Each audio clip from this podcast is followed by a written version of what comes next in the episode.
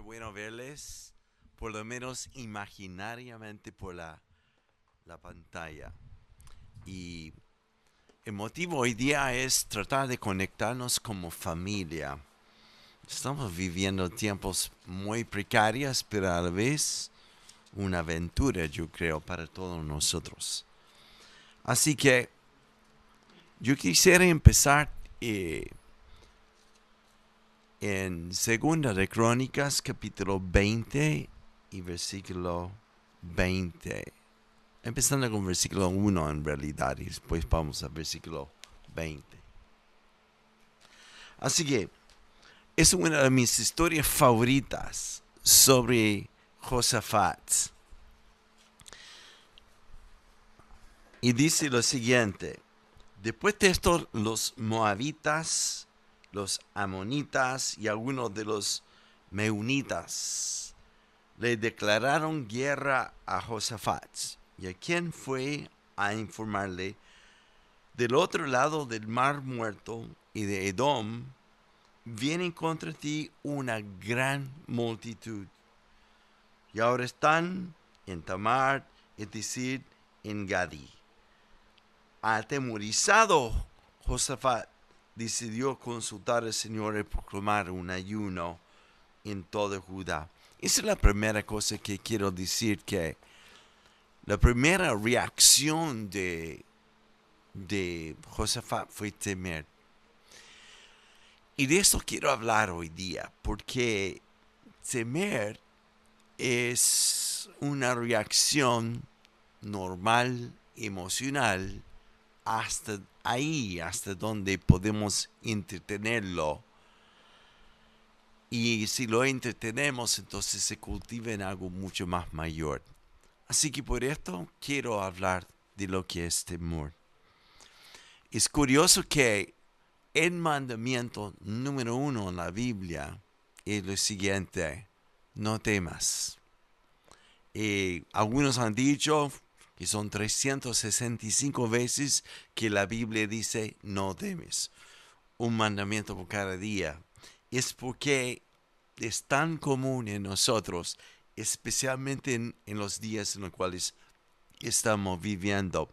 Y quisiera hablar de algunas razones de por qué Dios nos exhorta y nos manda. No temas. Y te digo una verdad hoy día, al hablar contigo sobre esto, también estoy predicando a mi propia vida de una forma muy directa. Así que la primera razón de por qué Dios dice no temas es porque el táctico del enemigo es que él usa el temor para desconectarnos con la fuente de la vida voy a decirlo una vez más. La táctica número uno del enemigo al usar temor es desconectarnos de la fuente de la vida. Y nota aquí que no estoy diciendo que nos desconectamos de Dios en, el sentido que como perdemos la salvación o, o ya andamos descarriados. Pero es mucho más como que cuando un hombro está descolocado, es que termina no funcionando correctamente. Y cuando prestamos atención a nuestros temores, los temores como nos, nos desconecta de lo que es la fuente de nuestra vida, que es Dios, y nos hace caminar fuera de nuestra función como hijos de Dios. Así que es súper importante. Y todo lo que recibimos en la vida, piensa en esto muy bien, todo lo que recibimos en la vida se filtra a través de lo que es amor o de lo que es temor. Todo lo que recibimos en esta vida es filtrado a través o el amor o el temor. Y depende de cómo lo recibimos, es como lo proyectamos. Porque si estamos recibiendo temor y enfocándonos en esto, eso es lo que proyectamos a los demás. Pero si estamos infiltrados de su amor, concentrado, fijo en Él, eso es lo que proyectamos también. El amor es lo que nos hace percibir las cosas, las circunstancias como hoy, desde su perspectiva. El temor es lo que nos hace percibir las cosas a través de malas noticias. Y Dios mío, cómo hemos escuchado tantas malas noticias hoy en día. Entonces, estoy haciendo un llamado hoy día de, de cómo interpretamos lo que está pasando. Y un amigo que hace varios años fue miembro de la iglesia aquí, Gonzalo Subieta, siempre decía, cada historia tiene una verdad, pero a la vez cada historia que es como son hechos reales, tiene una narrativa distinta. Lo que estamos viendo hoy día, este virus y tantas otras cosas que está atacando mundialmente la situación, es, es una realidad, es un evento, es un hecho. Ahora, la narrativa depende de nosotros. Si solo vemos esto a través de los lentes de mala noticia que infunde temor o que podemos verlo desde una perspectiva bíblica. Y de esto quiero hablar un poco. La segunda razón de por qué Dios nos dice no temas no es como para condenarnos, como que si tengo temor, estoy condenado, estoy en pecado, estoy fallado. Aun si sigo meditando en esto, eso es lo que va penetrando mi corazón y eso es lo que voy a proyectar hacia afuera. Pero Él dice, no temas, porque Él sabe que junto con las circunstancias en las cuales encontramos, hay gracia. Y gracia he dicho esto varias veces, no es como misericordia. Gracia es el Espíritu Santo que nos empodera para vivir lo que humanamente no se puede vivir.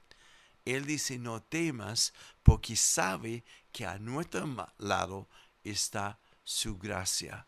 Su gracia nos empodera a vivir como Él quiere que vivamos en este tiempo.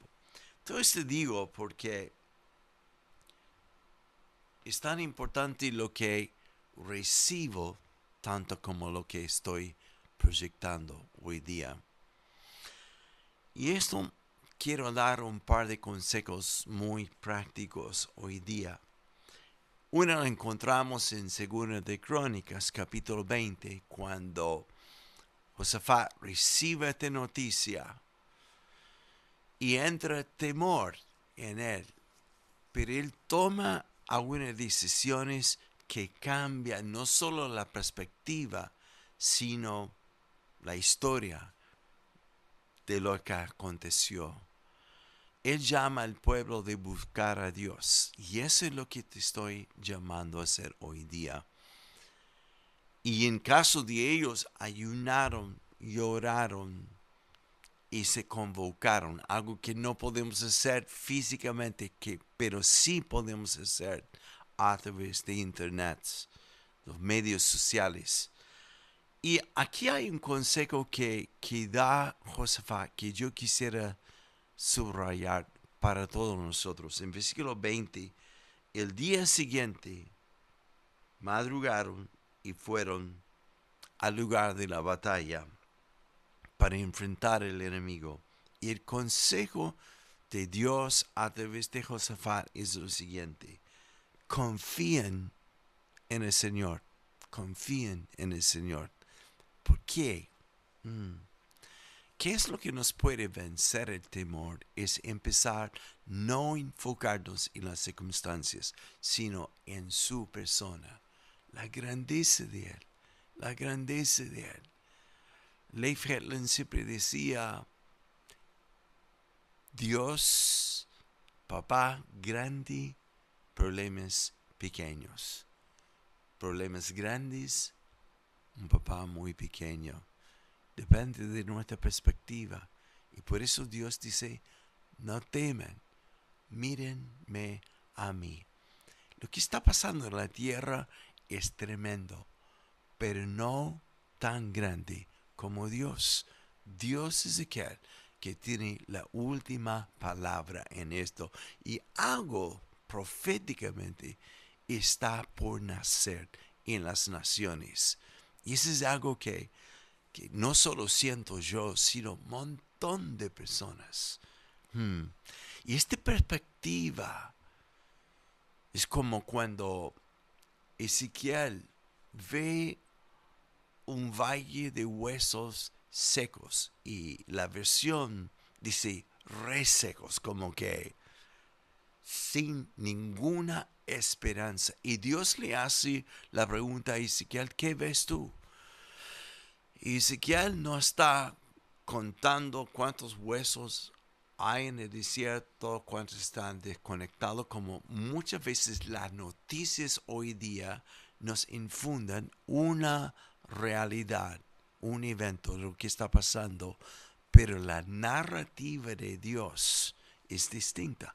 Las noticias nos hacen contar, hay cuántos están infectados hoy día, cuántos han muerto, y esto sí tiene que afectar nuestro corazón en cuanto no solo lamentar, sino orar. Y luego voy a hablar de, de cómo movernos en esto. Sino la narrativa de Dios en Ezequiel es no cuenta cuántos huesos y cuánto han caído en los últimos 24 horas, sino Dios así te pregunta, ¿tú crees que estos huesos secos volverán a vivir? Y Ezequiel me encanta su honestidad porque no es bueno, mm, sino solo tú sabes Dios. Y luego entonces Dios hace profetizar Ezequiel sobre estos huesos secos. Entonces la perspectiva de Dios es totalmente distinta.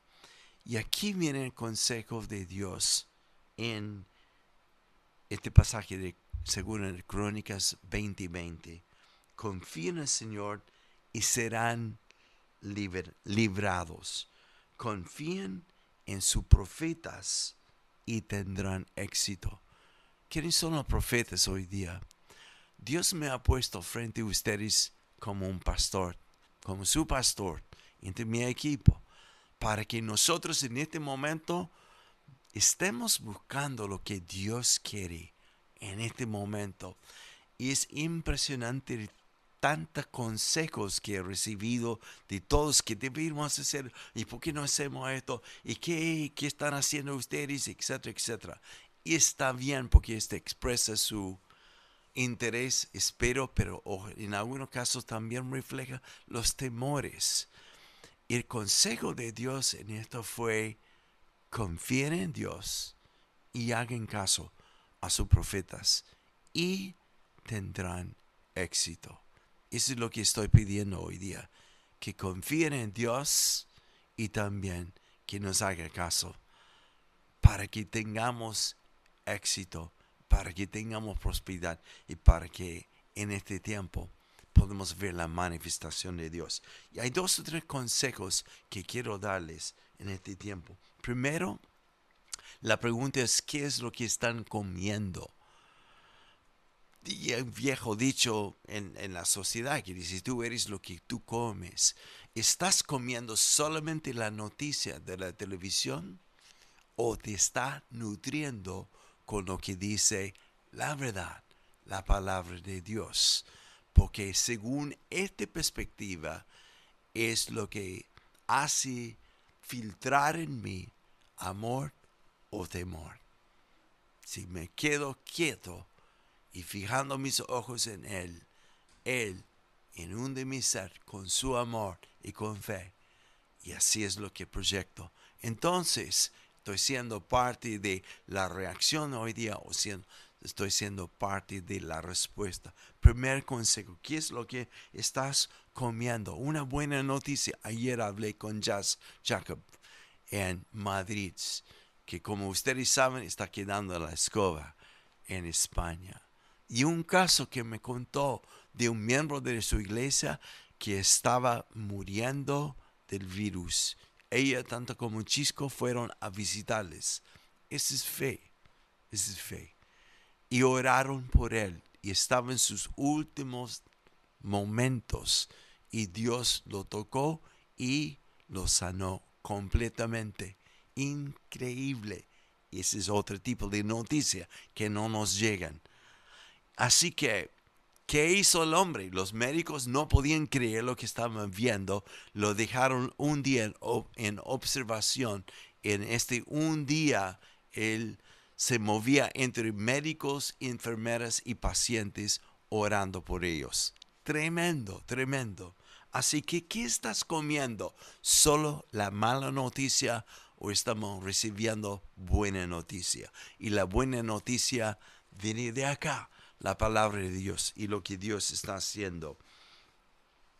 Así que también nútrete tú ahora en vez de depender de un mensaje o de un libro. Convierte tu hogar en un templo de Dios ponga música de adoración, no solo noticia, por lo que me estoy alimentando es lo que voy a estar proyectando. Si solo mis ojos están en las malas noticias, esto infundirá temor en mí.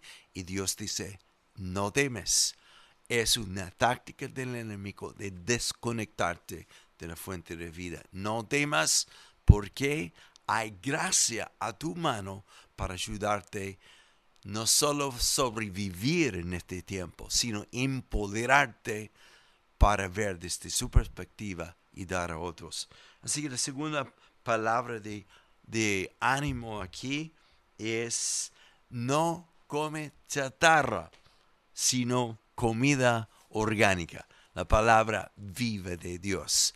Y Dios sabe, ustedes saben ahora que están muy conectados a media uh, comunicación, medios sociales, hay tantos predicadores, tantos mensajeros de Dios que en este tiempo también están predicando exactamente lo mismo, palabra de vida, palabra de vida. Así que uno, ¿qué estás comiendo? El segundo, ¿qué estás viendo? No solo las circunstancias, sino Dios. Y por esto repito la historia de Ezequiel cuando él oyó al Señor y vio al Señor y profetizó sobre los huesos secos. Diga también lo que dice en Joel 3:9, lo que yo proclamo.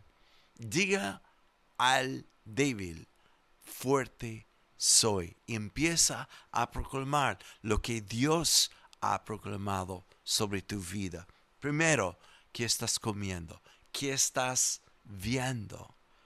y qué estás proclamando. Si solo estoy proclamando, ay, por ahí, por allá, y qué vamos a hacer, qué vamos a hacer. Temor. Y temor me descoloca de la fuente de la vida. Y temor también me descoloca de la gracia disponible que imparte a mí la vida de Dios, de no solo vivir y estar en modo de sobrevivir, sino ser activado en este tiempo para ser un instrumento de Dios. Tremendo, tremendo. Yo eh, he sabido, ojalá que podamos ver esto, como ustedes estoy yendo al supermercado, qué oportunidad tenemos en esta instancia de ayudar a los ancianos o compartir una palabra de ánimo. Todo el mundo está hablando de exactamente lo mismo, de del temor que está, que hasta cuándo va a durar esto, es insólito, jamás se visto, es histórico, pero también ese es nuestro momento histórico como hijos del reino. Así que, una vez más, no temes. Y mi último consejo es esto no solo alimentarte bien, ¿qué estás viendo? No solo la noticia, sino la buena noticia, viendo a Dios. Y también este consejo. Ese es un momento de, de dar. A mí me encanta la historia de Primero de Reyes, capítulo 17, cuando Elías está en una sequía. Tres años y medio. No hemos visto algo así aquí. Una sequía, tres años y medio. Y el arroyo donde está se seca y Dios le habla. Vete a este pueblito, vas a encontrar una viuda y ella te va a suplir. Y la primera cosa cuando ve la, la viuda es que le, le pregunta qué está haciendo. Ella está diciendo, estoy recogiendo leña para cocinar las últimas tortillas que tenemos. Solo tengo harina y aceite para mí y para mi hijo. Vamos a comer esto y después vamos a morir. Qué historia más tétrica, más crítico. Pero escuche el consejo de Elías y como tu profeta, como tu pastor, quiero que escuches esto. Y si lo haces, como dice en Segunda de Crónicas 20:20, te va a ir bien, tendrá éxito. El consejo del profeta es insólito cuando dice la viuda que está diciendo, voy a morir, es lo último que tengo, no tengo nada más. Y él dice, dame a mí primero a comer. Y ella, una poca fe, a pesar de sus temores, si nosotros creemos que tenemos temores, imaginen, cero supermercados, cero, cero, cero, cero, cero, cero, es lo único que ella tiene en casa y Dios le dice, dame a mí primero. Nosotros con nuestra mente estaría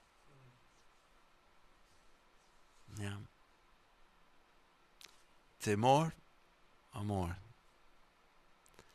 Y ella decide en fe a dar lo que tiene, porque el profeta dice, si me das a mí, nunca te va a faltar harina ni aceite.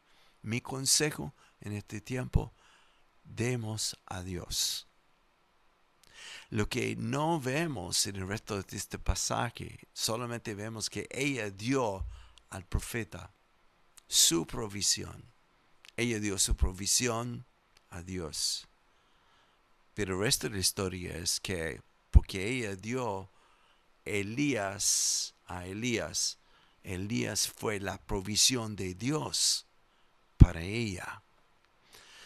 Si demos a Dios, nunca tendremos escasez. Y la tentación hoy es por el temor.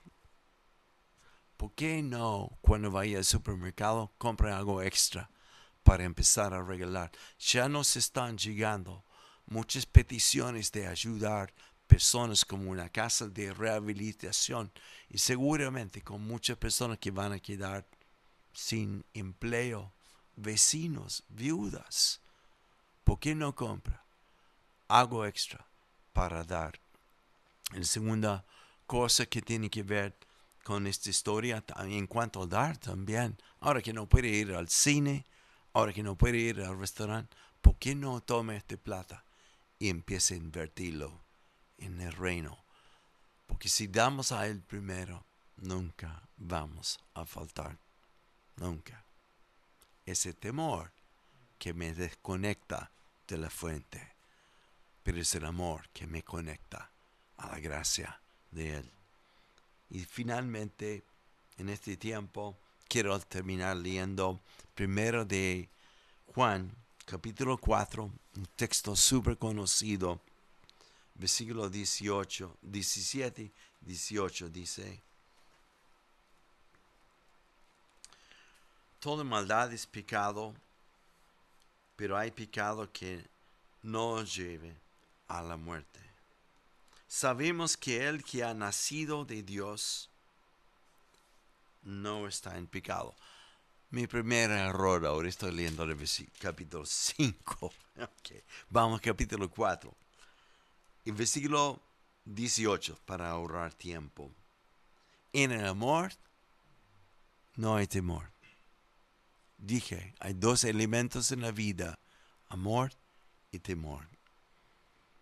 Y todo lo que hacemos es filtrado a través de amor o temor.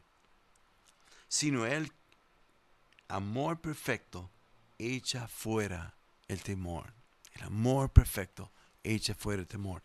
Esto, consejo, médete en la presencia. Métete en la presencia. Es su presencia que echa fuera todo temor. Esa es la primera parte de este versículo. Es mi relación con Él. Pero cuando dice que el amor perfecto, no solamente que el amor que yo recibo de Dios, sino el amor es perfeccionado cuando al recibir esto, yo lo doy a otros. Ese es el círculo completo.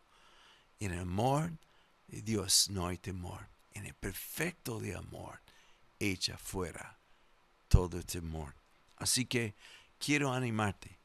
Como dije hace dos domingos, el domingo pasado, hace una lista de cinco personas, jefe de grupo de conexión.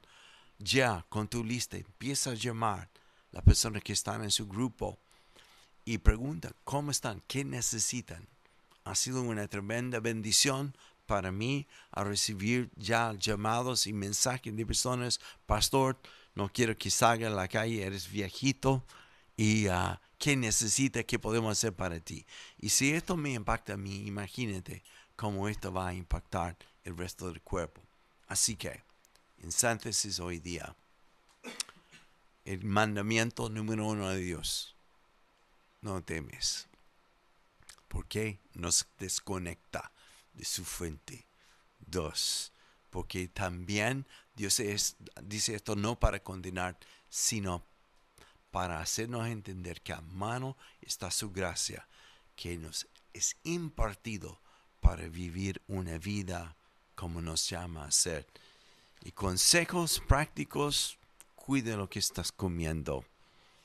No solo la noticia de la televisión o la radio, sino la buena noticia. No comida chatarra, sino orgánica, la palabra de Dios. ¿Qué estás viendo? Pon tus ojos en Dios. Tres, ¿qué estás proclamando? En este tiempo, a pesar de la grandeza de todos dioses, sobre todo, y diga al débil, fuerte soy en él. Y finalmente, ese es un momento para dar. Porque su amor perfecto echa fuera todo temor. Yo te invito a orar conmigo y si estás al lado de un miembro de tu familia, fantástico. Hay confianza. Tómese de las manos y vamos a orar. Hay alguien hoy día que sentí antes de llegar aquí que tiene dolor en su pecho. Puede ser por estrés, tensión o puede ser algo físico. Y si esto eres tú, yo quiero orar porque el reino de Dios te va a invadir ahora donde tú estás. Padre, gracias en el nombre de Jesús, todo dolor se vaya. Y con este dolor también está eh, metiendo temor. Todo esto se vaya, que tu amor perfecto por tu presencia ahora venga sobre cada persona. Las personas que no están durmiendo la noche por lo que nos espera mañana, que es el desconocido. Señor, en el nombre de Jesús, yo pido una paz y un reposo.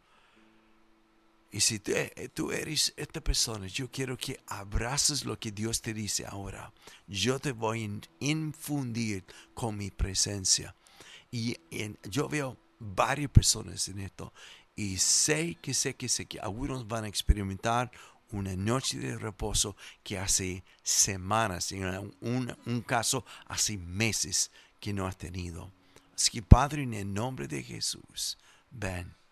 Y Señor, las tensiones que vivimos en la casa por estar juntos ahora, invaden nuestros hogares primero con nuestro corazón, con tu amor, que echa fuera todo temor.